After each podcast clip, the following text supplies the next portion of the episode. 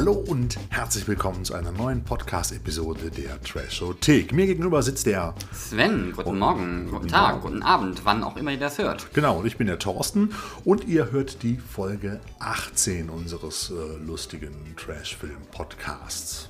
Worum geht es denn heute, Sven? Es geht um Hölle, Hölle, Hölle. Und Hölle, äh, Hölle, Hölle. Man könnte sagen, dieser 18. Podcast ist für uns auch so ein bisschen Hölle, Hölle, Hölle, weil wir das Ding jetzt mittlerweile zum dritten Mal aufnehmen. Genau, ähm, das ähm, klappt nicht gut. Wir haben die Hoffnung, dass wir jedes Mal besser werden und ihr dann am Ende halt ein unglaublich äh, ich weiß nicht, wundervolles äh, Endprodukt erhaltet. Aber äh, lass uns doch mal die Daumen drücken, dass es diesmal klappt. Genau, also wir sind eine lange Zeit nicht da gewesen. Wir hoffen, ihr seid, seid, gut ins Jahr 2019 gekommen. Wir haben schon versucht, das über die Weihnachtsferien aufzunehmen. Da warst du im wunderbaren Thailand. Da ist es zum ersten Mal gescheitert anhand der Datenverbindung. Dann haben wir es dann vor kurzem nochmal aufgenommen. Dann fehlt ein Teil der Aufnahme, aus welchen Gründen auch immer. Und äh, jetzt wird es dann wirklich klappen, weil aller guten Dinge sind drei. Allerdings präsentieren wir heute nur zwei Filme. Sven, womit fangen wir denn an? Wir fangen an mit Mandy. Mandy. Nicht äh, zu verwechseln mit dem Song von Barry Manilow. Kannst du bitte aufhören, den jedes Mal zu erwähnen? Ich habe den danach jedes Mal vier Tage im Kopf. Entschuldigung. Das ist noch schlimmer als Everything is Awesome aus dem Lego-Film. das ist zurzeit zu mein Ohrwurm. Aber ja. es hat aber auch nichts mit Mandy und äh, diesem wunderbaren, tollen, abgefahrenen Film von Panos Kosmatos zu tun, in dem Nicolas Cage die Hauptrolle spielt. Genau, Nicolas Cage is back, dürfte man sagen. Er hat ähm, für die Rolle in dem Film unglaublich viel positive Kritik, äh, positives Feedback von Kritikern und Fans erhalten. Und ähm, das war natürlich auch einer der Gründe, warum man mal reinschaut. Wenn Nicolas Cage tatsächlich mal wieder einen guten Film macht, sollte man noch mal schauen, was da passiert. Ja, man betitelte ihn auch in einigen Gazetten als den Klaus Kinski Amerikas. Jetzt seit neuestem hat er einen neuen Ruf weg. Und beim Sundance Film Festival und auch in Cannes ist Mandy enorm gut angekommen und Nicolas Cage ist halt überschwänglich gelobt worden für seine Darstellung, auch wenn er in dem Film teilweise nur Feinripp-Unterhose Hose trägt und das auch alles nicht sehr vorteilhaft ist.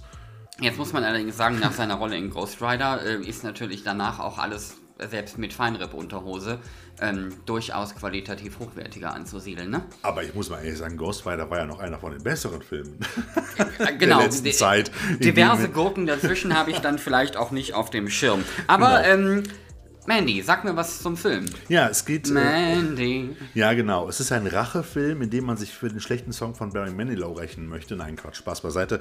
Es geht. Es, der Film spielt 1983, da komme ich gleich nochmal drauf zu sprechen.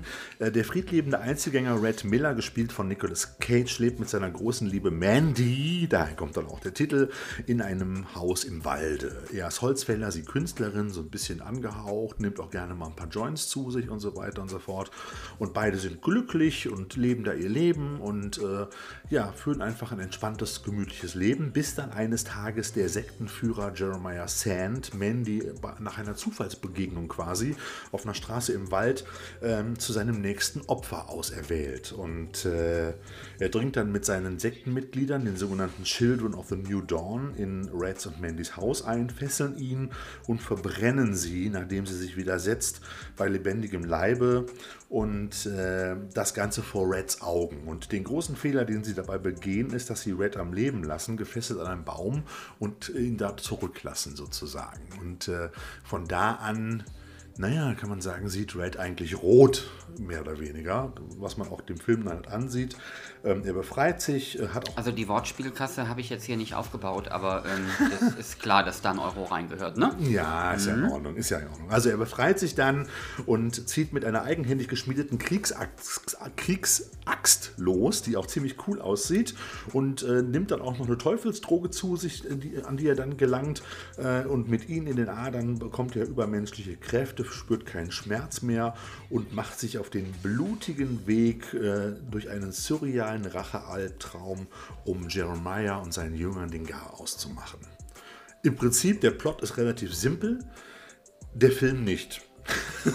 um es mal, mal sozusagen. Mandy ist ja, du hast ihn ja auch gesehen, optisch eigentlich ein Kunstwerk. Es ist ein also er ist einfach genial. Ich glaube auch, da werden sich die, die, die, die Geister dran scheiden, weil die erste Films, die erste Hälfte des Films ist eher so eine Art, nennen wir es mal so ein bisschen so, ein, so, so in traumhaften Sequenzen, auch sehr ruhig, ruhig gehalten, äh, mit, vielen, mit vielen Einfärbungen auch, ähm, sehr vielen Nahaufnahmen und äh, ja, es ist halt eine sehr ruhige Geschichte und man fragt sich auch so ein bisschen, wann es losgeht, bis es dann auch passiert. Und dann ab der zweiten Hälfte des Films ist der Film dann ein einziger Racheakt äh, mit unwahrscheinlich vielen blutgetränkten oder rotgetränkten Bildern. Und äh, man kann es eigentlich gar nicht beschreiben. Es ist wirklich, die Kritik geschrieben er wäre hypnotisch, er wäre irre, er wäre surreal, eine sogenannte zwei Stunden Tour de Force äh, voller Dramatik, betörender Bilder und extremem Gore. Und das kann ich eigentlich nur unterschreiben. Und ich habe den Film, als ich den gesehen habe, kurz vor Weihnachten, Weihnachten. Da habe ich mit Erkältung auf dem Sofa gelegen, ein bisschen Fieber gehabt, auch ein bisschen Schmerzmittel drin gehabt, war also auch so ein bisschen schön betüttelt. Und ich glaube, diesen Film guckt man am besten in diesem betüttelten äh, äh Zustand, weil da habe ich mich echt gut mitgenommen gefühlt, um ganz ehrlich zu sein. Ja, also von meiner Seite aus bekommt der Film auf jeden Fall das Biolecksche Interessant-Siegel. Äh, ich wusste nicht zu jeder Zeit im Film, was ich denn genau mit ihm anfangen sollte oder auch wollte. Ähm, vor allen Dingen die erste Hälfte hat mich dann doch teilweise, also ich fühlte mich so ein bisschen wie in so einem Lars von Trier-Film. Also ähm, das war schon ein bisschen strange an der einen oder anderen Stelle. Das liegt vielleicht auch am Regisseur Panos Kosmatos. Ich habe gerade auch einen Frosch im Hals.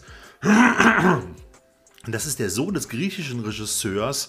Ähm, Entschuldigung. George P. Cosmatos wird dem eifrigen Action- und 80er-Jahre-Genrefreund ein Begriff sein. Der hat so Filme gedreht wie Die City Cobra mit Sylvester Stallone, Rambo 2 oder auch Flucht nach Athena mit Roger Moore, aber auch Leviathan oder Tom Stone, der ist 2005 gestorben. Und äh, sein Sohn tritt jetzt so ein bisschen in die Stapfen des, Fuß, äh, des, des, des Vaters, in die Fußstapfen des Vaters und hat auch schon sein Erstlingswerk vor einigen Jahren abgeliefert, nämlich 2010, das war Beyond the Black Rainbow. Das war damals auch ein sehr surrealer, psychedelisch optisch äh, ziemlich krasser Science-Fiction-Genre-Thriller, so ein bisschen so ein Genre, so ein Science-Fiction-Thriller. Also man kann ihn auch schwer beschreiben, hat damals auch schon ziemlich gute Kritiken bekommen und er selber ist halt auch ein Fan der 80er Jahre. Also jetzt in einem Statement des Regisseurs zu Mandy, äh, das lese ich gerade mal hier vor, steht drin, ich sehe Mandy als ein Stück naiver Kunst, als eine Beschwörung meiner Erinnerung und meiner Vergangenheit, eine Hommage an die Kunst, Musik und Filme, die ich geliebt habe, als ich aufwuchs. So, und die Idee zum Mandy ist halt zu den Dreharbeiten bei Beyond the Black Rainbow entstanden. Und man muss dazu sagen, dass er davor zehn Jahre lang auch in einem sehr psychologischen Dilemma nach dem Tod seiner Mutter, die ist also vor seinem Vater gestorben, gelebt hat, mit sehr viel Drogen und sehr viel, äh, einem sehr exzessiven Lebenswandel.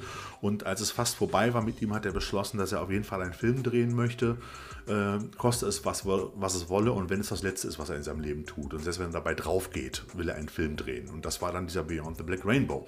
Und wenn man jetzt auch Mandy sieht, kann man auch schon sich vorstellen, dass es auch eine Art Fortsetzung dieser Gedanken, die er damals hatte, gewesen ist. Also es ist schon so ein bisschen so ein Drogentraum auch so hm. in der Richtung. Ich glaube auf jeden Fall, dass es einer der interessanteren, ich, wenn man ihn jetzt in den, ins Trash-Film-Genre packen möchte, was ich glaube ich durchaus tun würde, ist Arthouse-Trash. Arthouse-Trash, Art genau. Ähm, ist es auf jeden Fall einer der, ähm, der interessanteren Filme, wo äh, durchaus an vielen Ecken und Enden Dinge zu entdecken und Dinge, also Dinge zu finden sind. Also das fand ich halt sehr interessant bei ja. dem Film. Wie gesagt, vieles war mir nicht so von Anfang an klar. Manchmal ist, ähm, weiß ich nicht, ein Wurm, der aus der Erde kommt und Menschen frisst, halt vielleicht doch auch einfach ein bisschen simpler.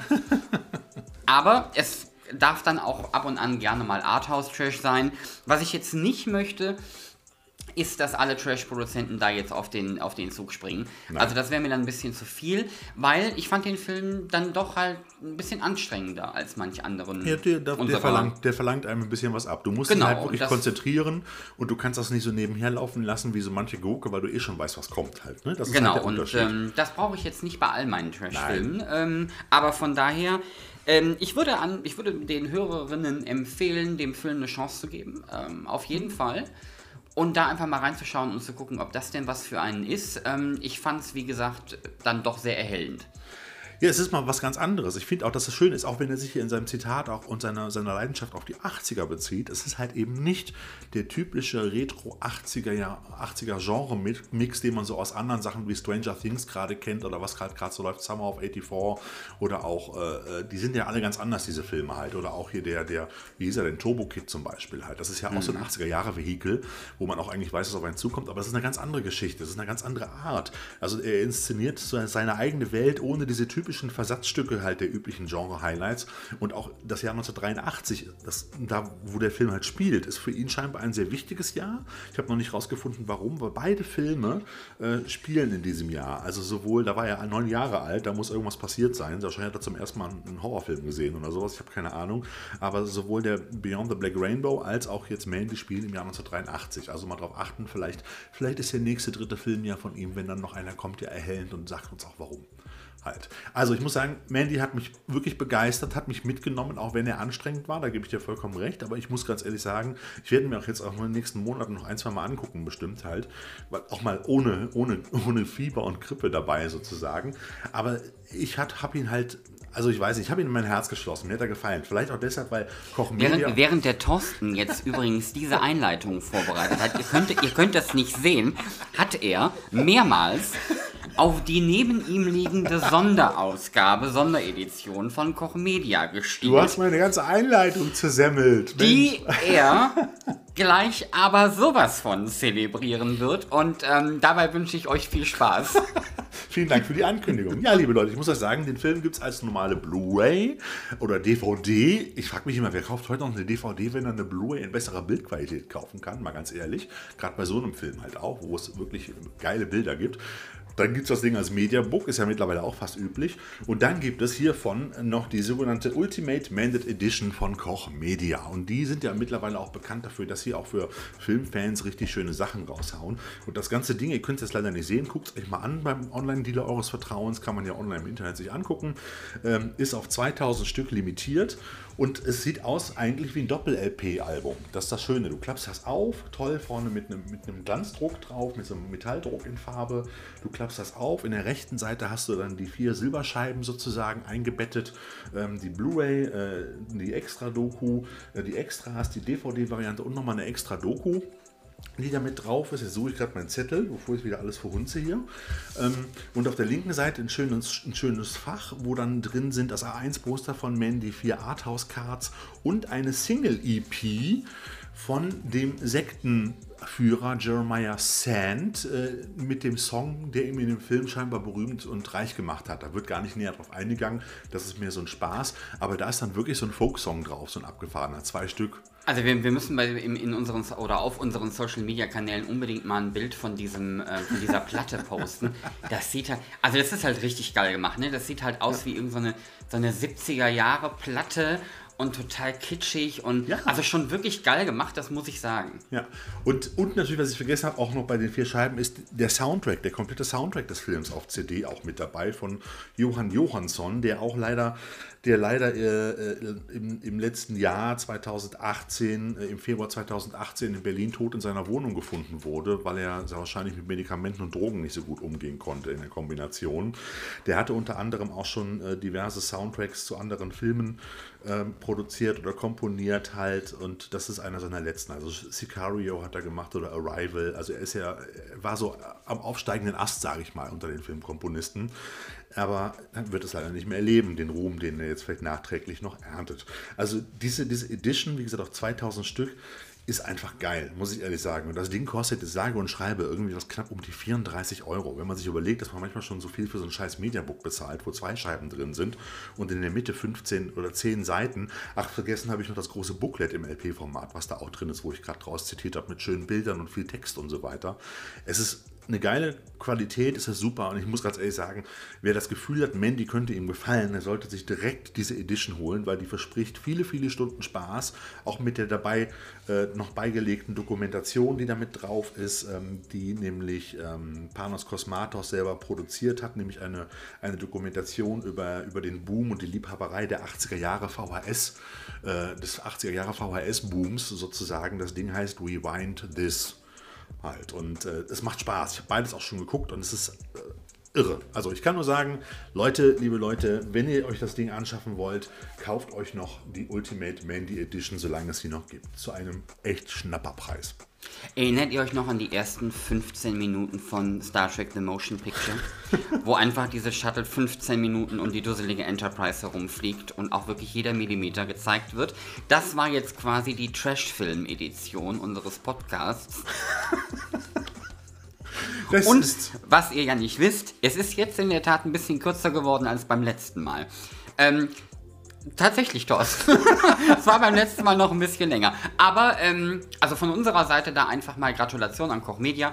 Geile Edition geworden. Ja. Gerne öfter. Da ist Ja. man dann auch mal bereit, einen Euro mehr zu bezahlen. So ist es. Und weil das Ding so geil ist und so toll ist und ich eigentlich sagen muss, dass es einer zu einem normalen, also zu einem normalen Film eine der besten Editionen gibt, die ich bisher überhaupt auf dem DVD-Markt so in Händen gehalten habe, kriegt das Ding, wir hatten ja bei der Trashothek immer mal die Regel, wenn es eine besonders schöne Ausgabe gibt davon oder man sich wirklich viel Mühe gegeben hat mit Extras und Booklet und allem drum und dran, dass es immer einen Sonderpunkt gibt, geben wir jetzt bei unserem Trashometer, zu dem wir jetzt kommen, halt sogar zwei Sonderpunkte. Das ist eine Premiere. Ich, ich bin total aufgeregt und äh, springe deswegen äh, direkt ins Trashometer. Richtig. Und zwar, erste Kategorie, nichts fürs erste erste Date. Wie viele Punkte geben wir, Thorsten? Fünf, volle fünf Punktzahl. Also schwierig. Wenn man die Frau vorher nicht kennt, würde ich da die Finger von lassen. Also nicht von der Frau, sondern von dem Film beim ersten Date. Deshalb volle fünf Punkte.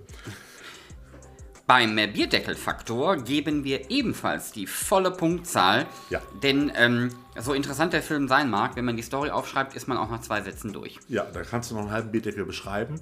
Das Problem ist nämlich, dass es da eigentlich keine großen Überraschungen gibt, aber das Ding trotzdem geil ist. Das ist richtig. Ja. Dann haben wir den Blutamatwert. Es gibt schon so einige Blutspritzer-Szenen und ein bisschen Gore-Faktor. Ähm, vor allen Dingen bei diesem Kettensägen-Duell nachher am Ende. Ich will gar nicht zu sehr vorgreifen. Das ist schon ganz spannend. Deshalb geben wir da vier Punkte.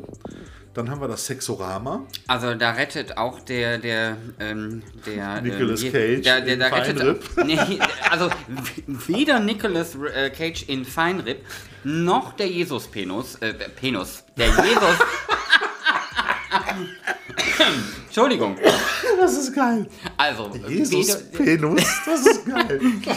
gemeint war der Jesus-Penis, der im ersten äh, Segment des Filmes mal auftaucht, an einer sehr merkwürdigen Szene. Der rettet da nichts. Es gibt äh, null Punkte im Ich fand das auch eher abstoßend. um Ja, also äh, also das hat, ähm, also wie gesagt, das hat äh, weder mir äh, sonderlich gut getan, noch dem Sexorama-Wert. Ich kann mir auch nicht vor- vorstellen, dass Frauen das spannend fanden. Also ganz ehrlich. So, naja, egal. Ähm, das, das, der Trashpegel äh, liegt hier bei eindeutigen und äh, mageren zwei Punkten, weil der Film zwar inhaltlich äh, und ein, mit einigen Einstellungen ganz klar in unser Trash-Genre gehört.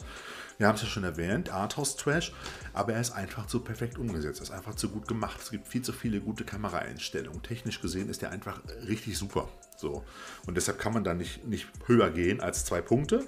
Plus die zwei Sonderpunkte für die phänomenale, ich muss es nochmal erwähnen, grandiose Ultimate Mandy Edition. Und äh, ich habe sie mir selbst gekauft. Ich mache keine Werbung, weil, weil man uns das Ding zugeschickt hat oder so. Ganz im Gegenteil. Weil die meisten Sachen kaufen wir uns für diesen Podcast eigentlich auch immer selber, weil die meisten DVD-Labels nicht so schnell sind, wobei wir jetzt ziemlich hinterherhinken, aber egal. Also alles zusammen kommen wir auf 18 Punkte. Durch 5 ist 3,6 auf unserer wunderbaren Treasure-Skala. Wundervoll. Der es so bis 5 Punkte geht, aber das haben wir noch nie geschafft. Ich warte ja noch auf den Film, der das schafft. Ich bin mal gespannt. Da könnte noch was kommen. Mal sehen. Ja, schauen wir mal. Mal sehen. Okay, soviel zum Thema Mandy. Und jetzt Genau. kommen wir zu unserem nächsten und zweiten Film in unserem Trashothek Podcast. Mit dem Themenschwerpunkt Hölle, Hölle, Hölle. Und ähm, in unserem nächsten Film, da gehen auch einige Menschen und auch Tiere durch die Hölle.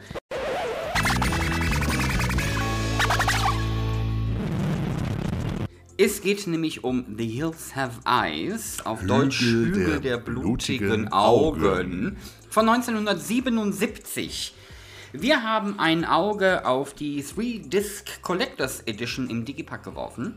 Von Turbine Media, genau. Ähm, Von Turbine Media, limitiert auf 2000 Stück. Schon wieder. Scheinbar gibt es nicht mehr Genre-Fans in Deutschland als 2000, dass sich das lohnen könnte. Ja, Zumindest ich- Leute, die sich sowas kaufen. äh, bin da auch ein bisschen ähm, gespannt. Ähm, bevor wir auf die eigentliche Story kommen, das Schöne bei der Version ist unter anderem, dass es äh, zwei Synchronisations-, also zwei Tonspuren mit zwei unterschiedlichen Synchronisationsfassungen gibt. Deutsche Synchro. Also die, die, Mhm. die, rein, ja, die englische Tonspur ist keine Synchro, Thorsten. Das ist aber auch eine Tonspur. Ja, aber ich hab, ist ja auch egal. Also, es gibt zwei äh, Tonspuren auf Deutsch mit zwei unterschiedlichen Synchronisationsfassungen. Ob da jetzt noch Ungarisch und so drauf ist, habe ich gar nicht geguckt. Ist aber auch egal. Ähm, das Witzige ist, dass sich diese beiden halt einfach unterscheiden, Ja. was ähm, dann doch eher elementare Story-Elemente angeht. Da kommen wir dann aber später nochmal drauf. Aber schön ist halt, dass diese beiden Tonspuren da drauf sind. Ähm, ich finde, das gibt bei so einer Edition immer nochmal einen Mehrwert. Auf jeden Fall. Das Ding ist in 4K remastered. Und man, also man sieht dem Film an, dass er remastered ist. Ich finde ihn für das Alter, das er auf dem Buckel hat, sieht er verdammt gut aus. Nichtsdestotrotz hat auch auf, wegen der Art und Weise, wie der Film damals gedreht und inszeniert wurde, die Pornofilm-Optik der 70er kriegst du aus. Also da kannst du den achtmal remastern. Das liegt kriegst daran- du nicht raus. Das liegt daran, dass sie den damals mit einem Equipment von einer Porno, von einer Porno, Pornofilmgesellschaft gedreht haben. Halt. Also der ist auch sehr körnig und sehr grob äh, vom Material her und von allem. Das ist ja vielleicht auch ein Stilmittel, könnte man sagen. Ich behaupte einfach, die haben damals nichts Besseres bekommen. Also sowohl was das Ja? Equipment zum Filmen angeht, ich bin mir ziemlich sicher, dass sie auch die Garderobe aus dem dazugehörigen Pornofilm übernommen haben. Ähm, die waren nämlich auch äh, jenseits von Gut und Böse, aber gut, sind halt die 70er, was will man sagen? Ja. Ähm, Qualität, was rein technische Aspekte angeht und so, also wunderbar, da kann man nicht meckern. Ähm, für diejenigen, die jetzt sagen, The Hills Have Eyes, habe ich doch mal gehört. Äh, ja, da gab es natürlich äh, vor allen Dingen im ersten, also das erste Remake 2006 von Alexander. Alexandre Aja. Alexandre Aja. Ein Aja. Franzose halt. Ähm, der uns übrigens auch Piranhas das Remake gegeben hat. Danach dann. Genau, sicherlich qualitativ zwar unterschiedliche ähm, Ebenen in Anführungsstrichen, aber das Remake ist auf jeden Fall auch sehr interessant, aber nochmal wesentlich dunkler und so. Da gehen wir aber gar nicht so lange drauf ein, denn wir sind ja in der 77er Version, die von Wes Craven stammt. Und wer jetzt nicht weiß, wer Wes Craven ist, der sollte am besten sofort abschalten. Das ist richtig. Wobei das Ähm, kontraproduktiv für unser Podcast ist. Dafür sind wir eigentlich da, um euch das beizubringen, oder? Richtig, und wir bringen euch das jetzt bei. Wes Craven, leider 2015 mit 76 Jahren verstorben, ist aber zuständig gewesen oder hat erschaffen Kreationen wie, und jetzt kommt's, Nightmare on Elm Street. Also für mich kommt dann, ich habe hier mehrere Sachen stehen, wie zum Beispiel das Ding aus dem Finde Sumpf. ich super zum Beispiel. Findet, äh, findet der das Thorsten hat er aber nicht super. erschaffen, das war nur eine Verfilmung von einem Comic. Ja, ja, genau. Also ne, er war halt Regisseur. Genau. Und dann für mich einer meiner All-Time-Favorites, ähm, seit ich Horrorfilme gucken kann und darf. Ich habe nämlich da noch relativ lang mit gewartet, im Gegensatz zu Thorsten, der da mit neun oder so reingerannt ist. ähm, die Scream-Reihe 1 bis 4 mit besonderem Fokus auf 1 bis 3, die ich halt nochmal ganz besonders gut fand. Also von daher hat Wes Craven, möge er in Frieden ruhen, da auf jeden Fall einen äh, Platz in meinem Herzen. Den, ähm, also The Hills Have Eyes hat diesen Platz jetzt da nicht unbedingt. Das ist jetzt nicht einer meiner All-Time-Favorites, aber es ist ein guter und spannender Film. Worum geht es in dem Film? Das äh, sollte ich vielleicht auch mal erklären. Es geht um eine Familie, die auf einem Familienausflug ist mit so einem 70er Jahre Kastenwagen und äh, Wohn also äh, Wohnwagen hinten dran. Ähm, Vater, Mutter, ähm, dann noch eine Tochter Zwei. und Zwei zwei, Töchter. Töchter, ein Mann. Ein Freund, ein, Ein Freund nee, Bruder. Bruder ist es, glaube ich, Bruder Genau. und, und der, also und eine der ganze Schwiegersohn. Bagage ist auf jeden Fall mit dabei und die fahren da Plus durch die Baby Wüste. und zwei Hunden. Genau, plus Baby und zwei Hunde. Und die wollen sich ähm, eine alte Mine angucken. Ich glaube, eine Silbermine war es.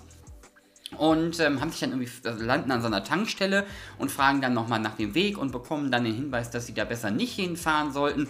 Und wie in jedem guten Horrorfilm rennt man natürlich A die Treppe hoch oder aber fährt dahin, wo man nicht hinfahren soll. Fahrt da nicht hin. Genau, das, äh, ähm, das erinnert mich immer auch so an diese, kennst du noch den ersten Teil von Urban Legends, wo dieser Ja. Typ dann da ruft von Wrong wegen, Turn, egal. Genau. Es, es gibt tausende von, von Zitaten sozusagen, sowohl äh, nach äh, The Hills Always Have Eyes, aber es gibt auch schon ganz viele Geschichten davor, wo das auch immer. Gehen Sie nicht in dieses Haus. Von Tanz der Vampire bis äh, über, über Dracula, fahrt nicht zum Schloss Dracula. Es ist immer das Gleiche. Jetzt wäre aber natürlich auch ein echt kurzer Film, wenn die dann einfach weiterfahren Das wäre doch würden. mal geil, oder? Das müsste man eigentlich mal für so einen Horror-Kurzfilm festlegen, müsste man das machen. Einfach mal im richtigen Moment sagen, nö, hast recht, wir fahren, wir gehen, wir gehen da nicht hin. Genau. Und dann, Das klappt ja nicht mal bei sich- Scooby-Doo. Also, dann trifft man sich bei Starbucks und es wird eine Friends-Episode draus. Genau. Ähm, also, die haben auf jeden Fall nichts Besseres zu tun, als dann dahin zu fahren, wo sie nicht hinfahren sollen. Und dann werden sie halt von, nennen wir sie zu diesem Zeitpunkt mal Wesen attackiert. Ja. Ähm, da wird das Nachdem Auto. sie einen Unfall hatten. Sie hatten einen Unfall, bleiben mit dem Wagen liegen, Genau. kurz vor der Silbermine, auf so einer Bergstraße. Und, äh, Der Unfall war übrigens ihre eigene Schuld. doof. Blödheit. Ähm, also das war dann der Moment, Familie wo ist ich getragen von Blödheiten. Das Entschuldige bitte. war dann der Moment, wo ich auch dachte, gut, ähm, ihr habt es dann auch verdient. Und ähm, ja, dann gibt es äh, äh, das Zitat aus, also nicht das Zitat aus dem Film, also die Glücklichen sterben zuerst. Ja. Ähm, das ist dann, glaube ich, in der Tat hier auch äh, ganz passend, in Anführungsstrichen, weil dann geht nämlich mehr oder minder das Gemetzel los. Also einen ganz kurzen Einschub zum Thema, wenn man mal ein Drehbuch schreiben möchte oder ein Skript. Ich finde, man sollte als Drehbuchautor oder Autorin immer dafür sorgen, dass der Zuschauer sich mit einer der Hauptdarstellerinnen oder Darsteller oder der, der Leute, die da nach und nach hops gehen, identifizieren kann und mit dem mitfiebern. Wenn man die alle scheiße findet, wenn das alles totale Pappnasen sind, Idioten, die es nicht besser verdient haben, als schnellstmöglich abgeschlachtet zu werden, weil sie wirklich Ärsche sind, doof sind, dumm wie Bohnenstroh oder einfach absolut ignorant, dann ist der Film nicht besonders spannend. Das finde ich jetzt dabei. Also ich kann mit keinem dieser Personen wirklich auch nur Mitleid empfinden. Ich hab Das da- Problem hab habe ich aber vielen Rob Zombie-Filmen, wenn es dann darum geht. Ich habe da ne? witzigerweise vorgestern nochmal drüber nachgeguckt, äh, nachgedacht, weil ich ähm, Predator geschaut Das habe. Baby und die Hunde sind vielleicht die, die mir leid tun.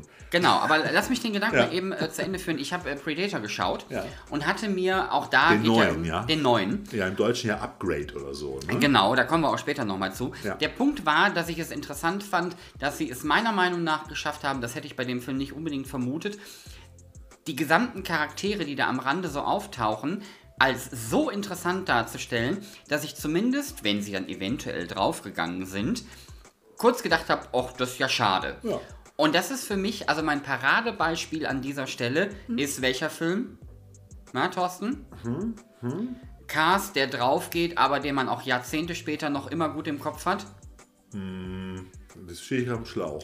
Aliens. Ach, ja. Wo der gesamte, auch Nebencast, also der, die, Nebendarsteller, einfach so gut, auch in- Jahrzehnte danach, so gut im Gedächtnis geblieben sind, dass ich, auch wenn ich natürlich Fan von dem Film bin, immer noch sagen kann, wie der Charaktername heißt. Und das hast du echt selten. Das stimmt. Ähm, dass dir quasi der, der Nebencast, Entschuldigung, dass dir der Nebencast da so sehr im Gedächtnis bleibt. Und genau das ist hier dann halt auch einfach nicht so, beziehungsweise da sind mir mehr oder minder alle egal. Die sind nicht so schlimm konstruiert, dass ich wirklich da sitze und mitfiebere nach dem Motto, geh jetzt bitte drauf. So Ja. ist es dann auch nicht. Aber ähm, ob da jetzt jemand überlebt oder nicht, ist mir dann auch relativ hupe in dem Film. Das ändert aber nichts daran, dass der Film dennoch sehr unterhaltsam ist Ja. und äh, man durchaus so ein bisschen, ah ja, mitfiebern ist vielleicht ein ein bisschen, bisschen groß geschrieben an der Stelle, aber es macht zumindest Spaß, den Film zu gucken. Und ich muss halt an der Stelle sagen, also der größte Killer in dem Film, neben den eigentlichen Killern, ist halt einer der Hunde der Familie. Und das wiederum hat bei mir natürlich auch für größten Unterhaltungswert gesorgt. Ähm, da hatte ich ja Spaß dran. Ich finde die Atmosphäre, ja, das, da gebe ich dir vollkommen recht. Ich finde auch, die, aber auch die Atmosphäre in dem Film trägt dazu bei, dass es wahrscheinlich so erfolgreich ist. Hätte der nicht diese geile, ziemlich, ziemlich fast außerirdische Wüstenatmosphäre, die halt nicht so normal ist, wie auch zum Beispiel in seinem ersten Teil, in seinem ersten Film, da hatte er ja Last House on the Left, das spielt dann in so einem üblichen, ne, in so einer, in so einer üblichen Nachbarschaftsumgebung, sage ich jetzt mal ein bisschen böse. Ähm, aber so diese, diese, diese total karge Wüste, auch die Dreharbeiten müssen auch damals die Hölle gewesen sein. Also in dieser Edition ist auch eine schöne Dokumentation darüber drin, die ein paar Jahre alt ist, aber jetzt auch vor ein paar Jahren erst gedreht worden ist, wo Wes Craven auch selber nochmal zu Wort kommt und erzählt, unter welchen unmenschlichen Bedingungen die da gearbeitet haben, halt in der Wüste, weil es halt eine ganz kleine Independent-Produktion gewesen. Es erklärt ja wahrscheinlich auch das sehr überschaubare und nicht ganz so tolle Skript des Films. Aber ich glaube, die Atmosphäre macht es wirklich aus bei dem Film halt. Das ist so mhm. einer der Punkte, weil es war, es ist halt noch was anderes halt. Und äh, es ist wirklich am, am, Anfang auch tolle Bilder und bis dann diese Hillbilly-Familie reingefahren kommt, wo du sagen willst, geht doch einfach weg, ich will weiter Wüstenbilder sehen. Ja. Halt. Außerirdische ja. Wüstenlandschaft hast du gerade erwähnt. Ja. Da kommen wir nochmal auf die beiden Synchros zu sprechen. Der entscheidende Unterschied bei den Synchros ist nämlich, dass in der einen ähm, Synchronisationsfassung diese Angreiferinnen in Anführungsstrichen. Sag mal Hillbillies. Ja, kann man sagen. ähm, die sind da halt Außerirdische. Genau werden als Außerirdische dargestellt, die da notgelandet sind und Menschenfleisch zum Überleben brauchen. Genau, also ja. wenn man das Bildmaterial gesehen hat, ist das eine etwas ähm, doch schon konstruierte ähm, Interpretation. Aber gut, die zweite Fassung ähm, geht dann halt wesentlich näher an das heran, was es dann auch tatsächlich ist und wonach es auch aussieht, nämlich dass es sich um irgendeine inzestiöse ähm, Kreatur handelt, die da entstanden ist und die sich dann dementsprechend fortgepflanzt nee, hat. Eine Inzestfamilie durch Atomstrahlen. Ja, ja, das war ja der Punkt. Aber ja. das war Inzest und Atomstrahlen äh, ja. in der Kombination. Sind nie eine gute Kombi, sage ich euch mal. Äh, selten. Also ich müsste jetzt doch mal durch den Fundus gucken, wann das eine gute Idee war. Aber ähm, so ist es dann halt. Und ähm, das passt dann halt wesentlich besser. Aber ich finde es halt trotzdem cool, ähm, dass bei der Edition beide dabei sind. Ähm, ja. Denn wenn man wirklich Spaß an solchen Gurken hat, dann macht es halt auch Spaß, sich anzugucken, wie das damals dann quasi umgesetzt wurde. Ich habe es sogar gemacht. Also ich bin immer hin und her geswitcht. Man muss dazu sagen, die außerirdischen Synchro ist die ältere von, aus den 70ern, die deutsche Synchro. Und die neue ist halt die jetzt, die sich so ein bisschen an das Original hält. Wurde auch so ein bisschen, in ein, zwei Sätzen so ein bisschen Kritik am Militär. Da gibt es ja auch in der Nähe, der wird mir gezeigt, angeblich so einen alten Stützpunkt, so, so eine Art Art Schrottplatz, so ein Militärschrottplatz. Vielleicht liegen da noch ein paar Atombomben rum, die da rumstrahlen. Ich habe keine Ahnung. Aber wenn man die beiden Synchros nimmt und sich die mal vergleicht, ich habe mal ein bisschen hin und her geswitcht, auch wieder hin und her gespult, dann finde ich persönlich von der Dynamik her, von der, von der Akustik her, von allem finde ich trotzdem die alte deutsche Kino-Synchro besser. Auch wenn sie nicht so nah am Original ist. Das liegt vielleicht auch daran, weil da relativ bekannte Synchronsprecher mit dabei sind. Also zum Beispiel der alte Mann an der Tankstelle wird gesprochen von Arnold Marquis. Das ist, äh, der hat teilweise Bud Spencer synchronisiert, aber auch äh, Max bei Hart aber herzlich eine sehr markante Stimme, während in der deutschen Stimme wird er von irgendeinem No-Name-Synchronsprecher gesprochen, vielleicht auch aus der Pornoindustrie, der eher so ein bisschen ein dünnes Stimmchen hat. Und ich finde, die Atmosphäre ist einfach cooler. Auch die Musik ist besser abgemischt. Halt. Die mhm. Geräusche, die Musik sind bei, es kommt bei der neuen Synchro nur ganz leise im Hintergrund vor. Und in dem, in dem Original ist sie halt viel dominanter zum Beispiel. Ne? Das, das ist durchaus ein düstere Aspekt. Atmosphäre eigentlich. Das ist durchaus ein Aspekt. Ja. Aber ne, wenn man sich die, die Gestalten da anschaut, ähm, die sehen halt eher so aus wie ähm, der Neandertaler in Anführungsstrichen am Anfang von 2001 Space Odyssey, der den Knochen wirft. Genau, vielleicht ähm, ist er das ja auch. genau so sehen die auch so ein bisschen aus. Da ist aber auch nichts von Technik oder dergleichen zu sehen. Ja. Also von daher ist die, die ganze Sinnfassung da doch schon ein bisschen weit hergeholt. Egal, macht trotzdem Spaß in ähm, egal welcher der beiden Versionen. Und ähm, Deswegen, ähm, ich würde, wenn du weiter nichts hast, nämlich auch schon zum Trashometer hüpfen. Ich würde noch zwei Sätze zur Edition ja. verlieren. Äh, Ach, ja. nicht so viel wie gerade, weil die ist von Turbine und Turbine ist ja auch dafür bekannt, Turbine Medien, dass sie immer sehr schöne Editionen machen. Damals Texas Kettensägen Massaker, die klagen ja auch ewig, bis die Filme wieder freigegeben sind, tasten die dann neu ab, wie jetzt den hier auch in 4K und so weiter und so fort und machen auch immer richtig schöne Editionen für Fans. Deshalb ich so bei Hills Have, bei The Hills Have Eyes von der, von der haptischen Umsetzung Umsetzung der Edition ein bisschen enttäuscht, weil das im Prinzip nur die drei Rohlinge, die drei Silberscheiben in einem, in einem Digipack sind zum Auseinanderfalten und dann in den Schuber reinschieben. Da ist also auch kein Booklet oder sowas dabei. Ist jetzt für viele auch nicht wichtig, ich weiß. Der Inhalt der, der Scheiben ist 1A, muss man dazu sagen. Also da hat man sich wieder sehr viel Mühe gegeben. Neben der langen Dokus und vielen Extras ist da unter anderem auch noch der, der Soundtrack äh, mit der Filmmusik von, von Don Park Don Park, nee, Don Peak, Don Peak mit dabei. Und äh, es ist eigentlich ein, eigentlich ein schönes Ding. Vor allem die lange Dokumentation fand ich sehr interessant, mhm. die Spielfilmlänge, muss ich sagen. Und äh, von daher auch lohnenswert. Auch wieder, wie am Anfang schon erwähnt, auf 2000 Stück limitiert. Aber manchmal machen die halt coolere Sachen, da kommen wir gleich noch zu. So, The Hills Have Eyes, das Trashometer. Nichts fürs erste Date. Genau, vier, vier Punkte. Punkte. Ja, das, müssen wir ist, das müssen wir noch ein bisschen synchron einkriegen. ja, der Film ist aber auch nicht so blutig, wie man sich das vorstellt. Also muss man einfach Nee, so nee, sehen, nee. Also vor allen Dingen, wenn man, ja? das, äh, wenn man das Remake sieht, dann ist ja. man da vielleicht sogar ein bisschen enttäuscht. Ja. Das auf jeden Fall, kann ich dir sagen. Also das Remake ist wesentlich blutiger. Ja. Viel, viel düsterer und blutiger. Dennoch äh, gibt es Ja. volle Punktzahl, nämlich 5 beim Bierdeckelfaktor. Da ist halt auch einfach nicht viel zu holen. Richtig. Also da kannst du noch unterscheiden zwischen der einen Synchronisationsfassung und der anderen. Aber ähm, Gibt inhaltlich nicht viel her. letztlich passiert da nicht viel. Genau, Blutamatwert, wie gerade schon erwähnt, ist auch nicht so, nicht so blutig, ist ein bisschen rauer, so nach dem Motto, deshalb geben wir drei Punkte halt. Ähm, das Sexorama auch hier, ähm, leider Gottes, muss man sagen, null Punkte. Nee, außer Pornofilm Optik, was äh, Kleidung, Setting und sonstiges angeht Ja. und auch schauspielerisches Talent an der einen oder anderen Stelle. Da ist, also nackte Haut ist da leider nicht äh, zu sehen und deswegen gibt halt nichts. Ja, und der Trash-Pegel liegt hier bei wunderbaren vier Punkten. Die hat er sich verdient. Auf jeden Fall hat er sich gut verdient. Und deshalb kommen wir auf 16. Das macht dann äh, durch 5 3,2. Auf der nach oben nicht offenen Trashothek Trash-Pegel-Skala. Richtig, genau. Wundervoll. So. Ja, so viel dazu, so viel zu unseren beiden äh, Hauptfilmchen.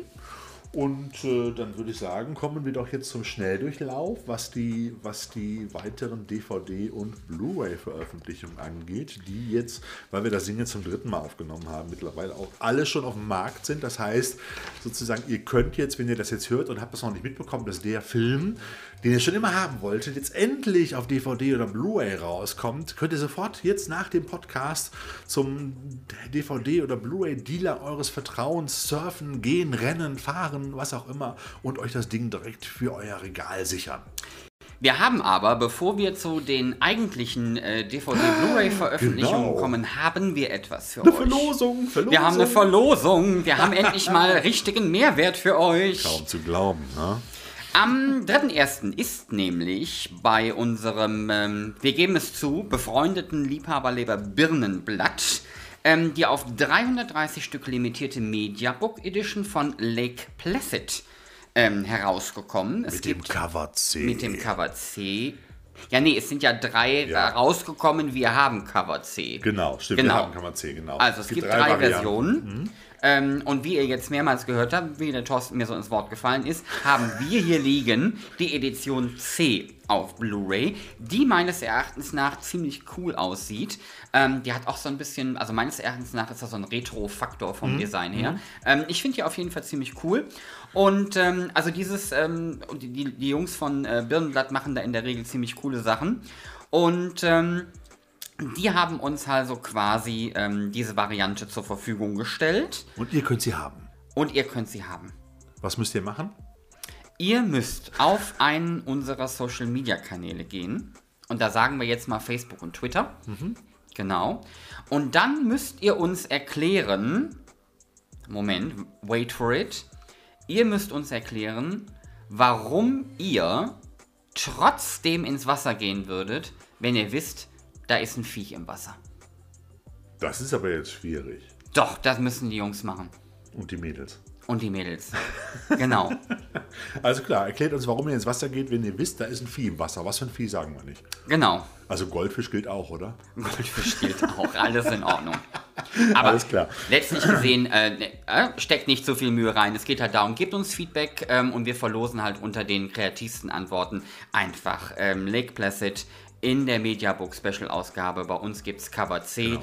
Ähm, und wir danken an der Stelle nochmal den Jungs vom Birnenblatt, Genau. dass wir das verlosen dürfen. Und neben dem tollen Lake Placid Film, der übrigens der einzig gute ist, es gibt ja noch irgendwie, ich glaube mittlerweile fünf Fortsetzungen, die eigentlich immer schlechter werden, um ganz ehrlich zu sein. Ähm, äh, das Ding ist, ich finde den Film einfach grandios. Das ist ein tolles Tierhorror-Ding. Ähm, ist auch noch eine zweite, neben dem Booklet auch noch eine zweite Blu-ray drin, nämlich der Asia Tierhorror Million Dollar Crocodile als Bonus-Blu-ray sozusagen. Der ist übrigens auch ganz witzig, den habe ich mal vor ein, zwei Jahren gesehen. Kann man sich auch gut angucken. Unterhaltsamer Krokodilfilm halt. Mit einem leichten, nennen wir es mal, Comedy-Einschlag. Aber das ist Lake Placid ja auch. Ja, genau. Also von daher, sobald die Episode online ist, ähm, habt ihr gute zwei Wochen Zeit. Ja. Ähm, wir nehmen es da nicht ganz so genau. Wir sagen euch nochmal, wann wir genau äh, aufhören, die Antworten zu zählen. Und dann wünschen wir euch viel Glück beim Rennen um diese Sonderausgabe.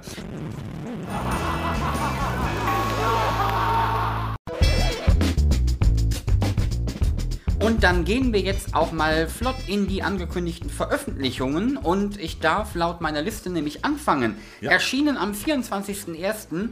Der Schrecken schleicht durch die Nacht. Von 1985 auf Blu-ray. Das ist ein Klassiker von Jack Arnold und erzählt die Geschichte eines Universitätsprofessors, der für seine Forschungsarbeit einen selten vorzeitlichen Fisch geliefert bekommt. Während seiner Arbeit verletzt er sich an dem Fisch und radioaktiv verseuchte Bakterien gelangen in seine Blutbahn. Als äh, die Assistentin des Professors kurz darauf ermordet in seinem verwüsteten Büro aufgefunden wird, stößt die Polizei bei ihren Ermittlungen auf ungewöhnliche Abdrücke. Es beginnt eine rasante Jagd nach dem Ungeheuer. Genau, Jetzt das mal ganz dann ehrlich, in die Wüste und wird dann zum Hauptdarsteller in The Hills Have Eyes. jetzt muss, ich muss dir ganz ehrlich sagen, manchmal glaube ich auch echt nicht, was ich hier sage. Ne? Also es gibt halt auch Der Film ist super. Ich habe ihn jetzt die Tage nochmal gesehen. Ich habe ihn die Tage nochmal gesehen, nach vielen, vielen Jahren, in, in richtig guter Bildqualität. Leider ist er, er ist schwarz-weiß, aber es ist äh, wie damals üblich bei, bei Universal. Aber es ist halt ein Klassiker und es ist der, der letzte Jack Arnold Monsterfilm, den er gedreht hat. Er hat ja den Schrecken von Amazonas 1 und 2 gemacht, er hat Tarantula gemacht, er hat ähm, ähm, äh, Gefahr aus dem Weltall gemacht, damals auch schon in 3D. Die unglaubliche Geschichte des Mr. C, der immer schrumpft. Das war so eine ganze Reihe von Universal, von Science-Fiction-Filmen. Und das war dann sein letzter, den er noch gemacht hat. Danach ist er dann wieder mehr ins Western-Genre gegangen, beziehungsweise hat auch noch Komödien gemacht und solche Geschichten. Ähm, ich schmeiß gleich den Euro in die Kasse. Das klingt ein bisschen nach Brain Damage. Warum?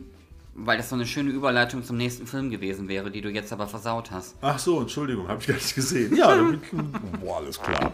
Ja, ebenfalls auf äh, DVD beziehungsweise und auch auf Blu-ray in, einem Mediabook ist Elmer rausgekommen. Originaltitel Brain Damage. Ich kenne den nur unter dem Titel Elmer, so lief er nämlich damals auch in den 80er Jahren irgendwie im Kino. Da habe ich ihn noch gesehen, Ende der 80er irgendwann.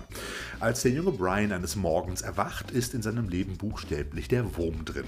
Elmer, ein bösartiger Parasit, hat sich Brians, in Brians Körper eingenistet und versorgt seinen Wirt nur dann mit einer süchtig machenden Droge, wenn dieser ihm menschliche Hirne zum Verzehr vorsetzt. Ein paar blutige Streifzüge sind die Folge, bevor sich der Wirt gegen seinen Bewohner zu wehren beginnt. Jetzt endlich erscheint nämlich diese durchgeknallte Trashperle, auf die ich schon ewige Zeit gewartet habe. Ich habe gedacht, der muss doch endlich mal rauskommen irgendwann. Den gab es nicht mal auf DVD vorher. Ähm, der ist von Regisseur Frank Henenlotter, den wir auch schon auch schon Basket Chase zu verdanken haben. Und jetzt gibt es das Ding endlich auf Blu-ray. Und äh, da habe ich jetzt und vielleicht auch viele andere endlich drauf gewartet. Das ist so, man kann es sagen, eigentlich eine durchgeknallte Horrorallegorie auf Drogenabhängigkeit. So, das ist äh, ein ernstes Thema in einer sehr schrägen Umsetzung. Ja. Auch am 24.01. erschienen ist, äh, jetzt sind wir mal kurz wieder im doch Blockbuster-Bereich, zumindest was äh, das Produktionsbudget angeht, Predator Upgrade. Ich bin da ja nicht so abgeneigt. Man kann auch Trash-Filme für 150 Millionen drehen. Also- Nee, nee, alles in Ordnung. Ich, ich erinnere mich da an Jason Statham und den Hai. Oder Ähm, Rampage mit Genau. so, Shane Blacks Neuauflage der Predator-Reihe ähm, äh, pol- polarisiert aber offensichtlich die äh, Fangemeinde. Die einen freuen sich über neues Futter ähm, äh, von und über die äh, Prädatoren aus dem Weltall, die anderen werfen dem Autor von Lethal Weapon oder auch Last Boy Scout oder Last Action Hero Verrat bzw. Verramschung der beliebten Reihe vor. Ähm, wir sagen auf der einen Seite, macht euch selbst ein Bild. Wir beide haben mal drüber geschaut. Wir fanden den überraschend gut und ich habe ja manchmal den Eindruck, und das ist auch bei mir selbst teilweise so, dass ähm, da auch oftmals sehr viel mit Verklärung der Vergangenheit und Ja. des ersten Filmerlebnisses Ja. zu tun hat. Also wenn man sich Predator 1 heute nochmal anguckt, ja, immer noch sehr, sehr schick und ne, gehört einfach mit in den Fundus, aber auch das ist jetzt kein Der Meisterwerk ist genauso. Hanebüchen. Genau. Ich finde den letzteren Film sogar viel unterhaltsamer, weil die Charaktere noch cooler sind, noch besser sind und auch teilweise besser ausgearbeitet sind. Im ersten Teil ist das nur so eine reine Macho-Truppe Mhm. von Typen mit Maschinengewehren, wo einer cooler ist als der andere. Und jetzt bei der neuen hast du eher so eine Art A-Team. Da ist ein Bekloppter dabei. Ja, ja, genau, das So, ist, so, es ähm, ist halt, und es hat einfach Spaß gemacht. Ich fand's geil. Es hat Spaß gemacht. Die Ja. Spezialeffekte waren super, die Monster waren geil. Ähm, ach, und dann diese scheiß Diskussion, warum brauchen die Prädatoren, wenn sie uns überlegen, sind ein Upgrade, weil die halt aus allen Welten versuchen, was zusammenzuziehen. Mein Gott, ich fand den super, muss ich ganz ehrlich sagen. Ähm, hat richtig, richtig viel Freude bereitet. Genau, gebt dem Film auf jeden Fall eine Chance. Ähm, machten wir dabei auf, das haben ein Kollege und ich äh, auch gemacht und ähm, wir hatten hinreichend viel Spaß. Ja, ich würde gerne mehr davon sehen, muss ich dir ganz ehrlich sagen. Ich habe jetzt wieder richtig Bock darauf bekommen. Also wir wollen ja nicht über Predator vs. Aliens reden. Man hat halt immer so, aber wie du schon sagtest, das Problem ist, die Leute wollen immer das Gleiche immer wieder sehen, wie es damals gewesen ist. Und ja, aber dann, wenn es dann wie zum Beispiel bei dem ersten Teil der neuen Star Wars Trilogie, die jetzt also fortgeführt hat, wenn es dann gemacht wird, weil Teil, Moment, 7 ja. war ja dann doch schon ein erheblicher Aus Aufguss von 4 in Anführungsstrichen. Mhm dann finden es die Leute auf der einen Seite zwar auch gut, aber auf der anderen Seite wird dann wieder vorgeworfen, dass nichts Neues gemacht wird. Ne? Ja, also du kannst es da an der Stelle auch nicht richtig halt machen. Ähm, ich bin der Meinung, sie haben bei Predator Upgrade einiges richtig gemacht und jetzt muss man auch mal sagen, so viel gibt der Stoff jetzt auch wieder nicht ja. her. Ne? Schönes Beispiel ist auch gerade die Ankündigung zu Ghostbusters 3. Ja. Jetzt kommt ja nächstes Jahr Ghostbusters 3 mit dem Originalcast wieder sozusagen, als so eine Art Next Generation Geschichte irgendwie. Die übergeben dann, bla und blub. Und da wird schon direkt diskutiert, äh, kann ja schon nichts geben, weil Harold Ramis ist ja tot. Ja, also, ja, mein Gott, liebe Leute. Ne? Und äh, bei den Frauen damals haben sie sie fast alle auf die Schlachtbank geführt. Und den fand ich auch super, muss ich also, ganz ehrlich sagen. Ja. Damit ihr da draußen am, am, wann auch immer ihr das guckt, erstmal richtig schön Spuckreiz und Schnappatmung bekommt. Ich fand das Remake, äh, beziehungsweise, Entschuldigung, den Reboot ja. äh, mit den vier Frauen, fand ich grandios. Ich habe ja. den jetzt mehrmals geguckt. Ich habe extrem viel Spaß dabei gehabt. Alle vier Darstellerinnen ähm, zaubern ja. da wirklich was auf die Leinwand. Gut, ich habe mich auch über Chris Hemsworth sehr gefreut.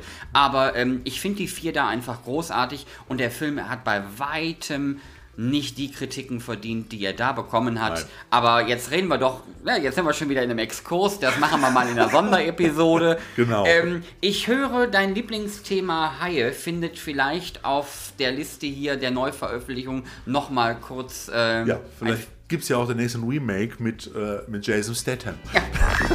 Street Sharks Volume 1. Es gibt nämlich äh, eine Serie aus den 90ern. Ähm, die Archäologen aus der Film- und TV-Klamottenkiste PDAX präsentieren euch nämlich genau aus dieser Serie die ersten 13 Folgen der 90er Jahre Zeichentrickserie, die äh, um die zur Haifischgang mutierten Wissenschaftlerfamilie, die sich in Fissen City immer wieder mit ihrem Erzfeind Dr. Paradigm und dessen teuflischen DNA-Experimenten auseinandersetzen müssen. So, und das ist wirklich eine Serie, die habe ich damals nicht mehr mitbekommen. Das war Anfang der 90er, wie gesagt. Da habe ich gerade angefangen zu studieren. Da war ich irgendwie zu dem Zeitpunkt, Kinderfilme gucke ich nicht mehr und Serien. Da habe ich andere Sachen geguckt halt. Und aber als Haifisch-Fan ist mir das schon öfters über den Weg gelaufen. Und auch die Actionfiguren davon, die fand ich eigentlich ziemlich cool. Das war halt so wie die Turtles-Reihe, nur mit Haifischen so ein bisschen. Und äh, jetzt würde ich mir die gerne nochmal angucken. Und die gibt es jetzt halt von, von, äh, von P-Dax, der Klamottenkiste sozusagen, äh, auf DVD. Da freue ich mich drüber. Es gibt ja Momente im Leben, mhm. da fragt man sich, was mache ich hier eigentlich? Wieso? Und als ich dann äh, die Notizen zu dieser Sendung durchgelesen habe und las, Haifischgang aus Mut, also eine Haifischgang mit mutierten Wissenschaftlern, die eine Familie sind. Das war so der Moment, wo ich dachte, du liebes bisschen. Ja, aber was sind denn die Turtles? Das hättest du doch was ordentliches verlernt.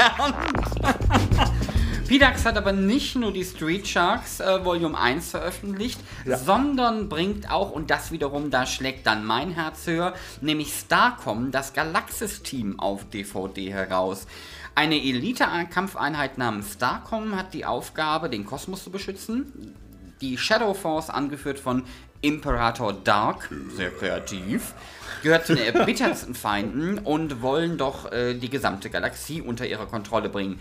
Ähm, von der 80er Jahre Zeichentrickserie sind allerdings nur die ersten acht Folgen in deutscher Synchronisation erhalten geblieben. Warum das für mich einen ganz besonderen Punkt hat, und da muss ich sagen, ich habe jetzt gar nicht recherchiert, ähm, mea culpa. Es gab eine Spielzeugreihe zu dem Thema, die, mhm. war, ähm, die war auch ziemlich cool. Ja. Die hatten so Magnete in den Füßen, die Figürchen, ja. und konnten dann in den Spielsets überall, sagen wir mal, Funktionen auslösen oder feststecken quasi mit magnetischer Kraft. Ähm, die Fahrzeuge hatten aber auch alle so ein, so ein so Funktionen, ähm, die ein bisschen, ich würde mal sagen, ein bisschen über Maß hinausgegangen sind, ja. in Anführungsstrichen. Also sie waren einfach ein bisschen anders und es war halt das Thema Weltraum, weswegen ich es großartig fand. Was ich jetzt gerade aber nicht auf dem Schirm habe, Gab es erst die Serie oder erst das Spielzeug? Also war die Serie die Promotion-Aktion zum Spielzeug? Da fragst du mich. Kann ich ja auch nicht sagen, weil das war nicht meine Reihe damals. Gerade nicht mehr. Äh, war auf jeden Fall ziemlich cool. Ähm, und wenn ihr da das ein oder andere Spielzeugteil mal in die Hand bekommt, so für die Sammlung, da gibt es so zwei, drei Sachen, die ich da durchaus. Ähm, schaut euch das mal an. Ich finde es cool. Also ich vermute mal, dass beides gleichzeitig gekommen ist, weil die 80er waren ja auch, wobei das war, das war in den 80ern, ne? genau, die 80er waren ja geprägt von äh, Dauerwerbesendungen getarnt in äh, Zeichentrickserien für das kindliche und jugendliche Publikum, denen man dann sozusagen am nächsten Tag im Laden dann die Actionfiguren offeriert haben. Siehe Masters of the Universe, siehe Marshall, Brave, Marshall Brave Star, siehe Mask und so weiter. Da gehört dann Starcom sicherlich mit dazu. Bei Starcom sich von der Optik her der Raumschiffe und der Fahrzeuge doch eher dann doch eher so ein bisschen mehr dem Realismus zugewandt hat und die mhm. auch so ein bisschen eher wie so Robotech-Figuren ausgesehen mhm, auf haben jeden zum Fall. Teil. Eher so in die Richtung gingen und nicht ganz abgefahren waren wie die Mask-Sachen zum Beispiel. Naja, Wir bleiben Fall. bei Science Fiction, Thorsten. Genau, oder? genau. Es gibt äh, aus der wunderbaren Reihe äh, The Uncut Vintage Edition, äh, da sage ich gleich noch was zu, gibt es den Film Alien Prey ein britisches Science-Fiction-Movie aus den 70ern und äh, da leben Jessica und Josephine abgelegen auf dem Land und eines Abends steht ein mysteriöser verletzter Mann vor ihrer Tür und bittet die beiden Damen um Hilfe. Es dauert nicht lang, da kommt ihnen der Fremde recht merkwürdig vor. Zu diesem Zeitpunkt ahnen die beiden Freundinnen noch nicht, dass er der Vorbote einer außerirdischen Invasion ist und die Aliens einen ausgeprägten Appetit auf Menschenfleisch Fleisch haben. Na, da kann man doch sich schon drauf freuen, das wird doch lustig. Diese Uncut Vintage Edition aus dem Hause White Pearl Movies beschert uns jetzt äh, schon seit längerem und noch zukünftig auch noch mehr skurrile Genreperlen jenseits des guten Geschmacks und genau das Richtige für uns bei der Trashothek. Und demnächst kommt dann auch nach Death Stalker zum Beispiel auch Death Stalker 2 raus. Das ist so ein bisschen so auch so mit, mit äh, so ein bisschen barbaren Ding halt auch so in diese Richtung. Äh, und vor allen Dingen einer meiner absoluten Highlights und Favorites, den es bisher in Deutsch noch nie auf DVD, zumindest nicht offiziell gegeben hat. Es gibt leider nur eine Bootleg Collection oder eine Bootleg Edition davon, nämlich Der große Krieg der Planeten. Einer dieser wunderbaren japanischen Star Wars Rip-Offs sozusagen, wo dann so fliegende U-Boote mit so Bohrerköpfen durch die Gegend fliegen und äh, müsst ihr einfach gucken, googelt mal nach. Der große Krieg der Planeten, ein wunderbarer japanischer Science-Fiction-Film. Und äh, der wird auch in Kürze unter dieser Uncut Vintage Edition leider nur auf DVD erscheinen. Und äh, in einem unserer nächsten Podcasts werden wir sicher auch noch Slithis besprechen. Auch so ein schöner kleiner Monster, Schleimmonster-Film. Vielleicht wird das dann auch Feucht und Schleimig 2 werden, sozusagen, die Podcast-Episode. Mal gucken. Vielleicht nicht die schlechteste Überleitung aller Zeiten, wenn ich an unseren nächsten Film denke, der am so? 15.02. erscheint. Sieben goldene Männer plus das Superding der sieben goldenen Männer. Das ist doch genau das Richtige für Was sich zunächst für mich wie ähm, beste homoerotische Abendunterhaltung für nach 23 Uhr anhört, ist tatsächlich dann aber ähm, eine quietschbunt oder das sind zwei quietschbunte italienische Krimikomödien, die natürlich gemessen an meinen Erwartungen jetzt enttäuschen müssen. Wenn man die aber wegnimmt, ähm, also, das sind zwei Filme, die auf lockere Art und Weise Mission Impossible auf den Arm nehmen. Ein Professor und seine sechs Mitstreiter tüfteln einen Plan aus, um sechs Tonnen Gold zu klauen, ähm, den sie dann mit modernster Technik umsetzen. Das machen sie scheinbar so gut, dass sie im zweiten Teil direkt von der Regierung angeheuert werden, um einen finsteren Diktator zu stürzen. Beide Filme gibt es auf Blu-ray in der Doppelbox von PDAX. Warum habe ich die noch nicht? Fällt mir gerade auf. Also es dürfte vor allen Dingen daran liegen, dass er noch nicht erschienen ist. Ach stimmt, der kommt ja erst im Februar. Jetzt, wo ich sehe, ich habe mich schon gewundert. Wir sind schon im schon? Februar, aber dauert trotzdem noch. Ja, aber Tage. erst Mitte Februar, ne? Also genau. Hm? Ist dennoch perfekt für einen ähm, verschneiten, verregneten ähm, Sonntagnachmittag auf der Couch. Ähm, können wir nur empfehlen. Also bei Sieben Goldene Männer habe ich auch wirklich zuerst an so einen Bodypainting-Kurs von den Chippendales gedacht, gebe ich ganz ehrlich zu. Ja, meine Gedanken gingen da weiter. Okay. Äh, da ist mir Bodypainting jetzt zu FSK 12. Siehst du mal, wie unschuldig ich da bin. Okay, und zu guter Letzt kommen wir nochmal zu einer Kollektion, die ich auch nochmal ganz kurz erwähnen möchte, weil ich habe sie mir vorgestern oder vor drei Tagen gegönnt und bin auch hellauf begeistert. Und zwar wieder von... Moment, äh, ich habe ja. eine Frage, Thorsten, bevor du loslegst. Soll ich dir die Musik von Star Trek The Motion Picture Picture darüber legen? Oder wie möchtest du es an der Nein, Stelle komm, haben? Ich mache es jetzt kurz und schmerzlos. Also, seit Ende, seit Ende Januar gibt es von Turbine Media, die ja im Punkto äh, Veröffentlichung von Liebhaber Edition einen sehr guten Ruf haben, haben wir ja vorhin schon erwähnt, äh, gibt es eine wunderbare Edition, nämlich die Psycho Legacy Collection oder auf gut Deutsch die Psycho Legacy Kollektion. Ja. Und, Auf äh, Deutsch. Anführungsstrichen. so wie das der Durchschnittsdeutsche, der dann in den Mediamarkt seines oder den Mediendealer seines Vertrauens geht, sagt, ich hätte gern die Psycho-Legacy-Kollektion. Keine Ahnung, ich weiß es nicht. Ich bin ja auch nicht so der beste äh, englischsprachige Mensch hier unter uns am Tisch. So, und ähm, das dürfte mit Abstand die bisher umfangreichste Psycho-Kollektion sein, die es auf dem Markt gibt, mit allen Psycho-Filmen auf Blu-ray und massig Bonusmaterial. Insgesamt acht Blu-rays und drei DVDs finden sich in dieser wunderbaren Box. Über zwölf Stunden Bonusmaterial, darunter drei spielfilmlange Dokumentationen, unter anderem The Psycho Legacy und 7852 Hitchcocks Shower Scene, in der Alexandre Philippe die Genialität von Hitchcock und auch äh, seinen, seine Obs Obsessionen durchleuchtet. Ich habe die mal bei Arte gesehen. Das ist eine sehr interessante Kollektion, muss ich, äh, Dokumentation, muss ich sagen. Äh, vor allem voran dürften sich die Filmfans aber vor allen Dingen über die erstmals weltweit ungekürzte Fassung des Klassikers aus dem Jahre 1960 freuen. Der ist nämlich an der einen oder anderen Stelle damals von der amerikanischen Aufsichtsbehörde gekürzt worden und auch nie wieder ergänzt worden. Man hat also im Original Negativen jetzt die fehlenden Szenen wieder rekonstruiert und wieder eingefügt in HD. Alles neu abgetastet, restauriert etc.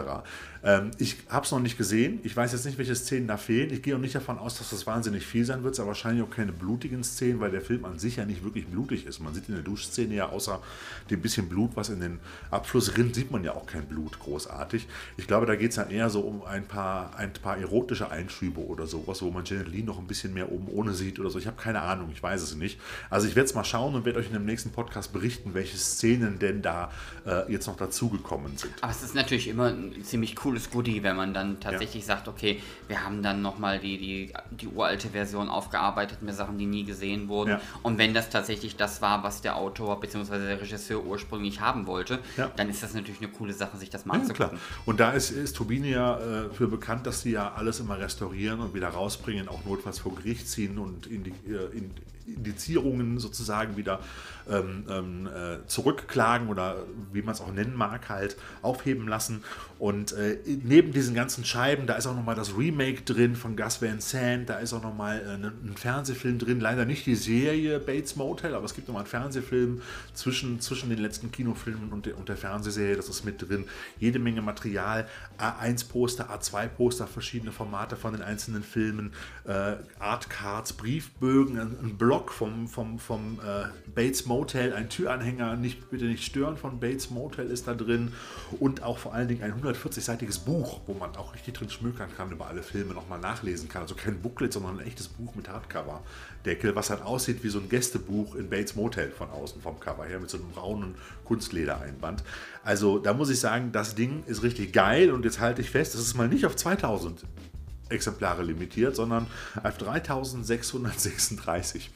So, und da wahrscheinlich, weil die Vorbestellungen schon so hoch waren, haben sie mal eben, weil zuerst sollte es ab zwei, sollten es nur 2000 Exemplare sein, dann waren die wohl schon vorneweg vergriffen und dann haben sie die, die, die nochmal ein bisschen hochgeschraubt bei der Produktion, als sie gemerkt haben, ey, der geht noch mehr, weil wir hatten ja vorhin drüber gesprochen, 2000, das ist ja wahrscheinlich die Grenze. Und äh, das hat einen stolzen Preis, das Ding kostet über 100 Euro, ihr müsst gucken, äh, wo ihr es bekommt. Manchmal gibt es das noch für 99 Euro, der Standardpreis liegt bei 139 gerade.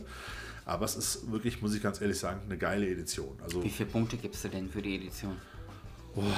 Ja, ich bin so ein bisschen hin und her gerissen, weil es ist halt, es ist halt eine große Box mit Schaumstoffeinsatz, wo dann zwei DVD-Boxen drin sind. Da hätte ich mir auch wieder mal als, als jemand, der äh, da an der Ultimate Mandy Edition jetzt sozusagen alles messen wird, vielleicht noch eine kreativere Unterbringung der einzelnen Blu-rays und DVDs gewünscht, anstatt einfach nur zwei Boxen dazu machen. Äh, auch wieder so Papp-Digischuber wie bei The Hills Have Eyes, wo dann die einzelnen zum Auseinanderklappen drin sind, die einzelnen Scheiben. Äh, und dann liegt dann da oben drauf der ganze Stapel an Postern und Buch und allem Schnickschnack und so weiter. Und das ist eine riesengroße, geile Box. Die hat also ein Format ungefähr, ich will nicht sagen fast A3 Größe, aber auf jeden Fall irgendwo zwischen A4 und A3 und die ist richtig schwer. Und das ist also, das sieht schon gut aus. Also muss man sagen, das ist schon mal wieder was, wo man, wo die wirklich gut investiert haben. Also da haben die sich ein bisschen was, haben die was gemacht. Es hätte noch ein Tick cooler sein können, aber es ist schon ziemlich geil. Gut, die Antwort, die ich haben wollte, nämlich eine Punktzahl, habe ich nicht bekommen, aber. Ja, ich würde würd da einen Punkt geben, Ein aber das Punkt. ist, halt, ist halt immer schwierig halt, ne? weil so viel Material kriegst du halt nicht in einem Schuhbau, also in so einem coolen Schuhbau unter. Oder Ja. halt, ne? Da ist einfach zu viel drin, da musst du schon einen kleinen Koffer machen. das Ein Reisekoffer wäre cool gewesen. Janet Lees Reisekoffer Edition Ja. oder so von Psycho. Psycho. Psycho. Psycho. Gut.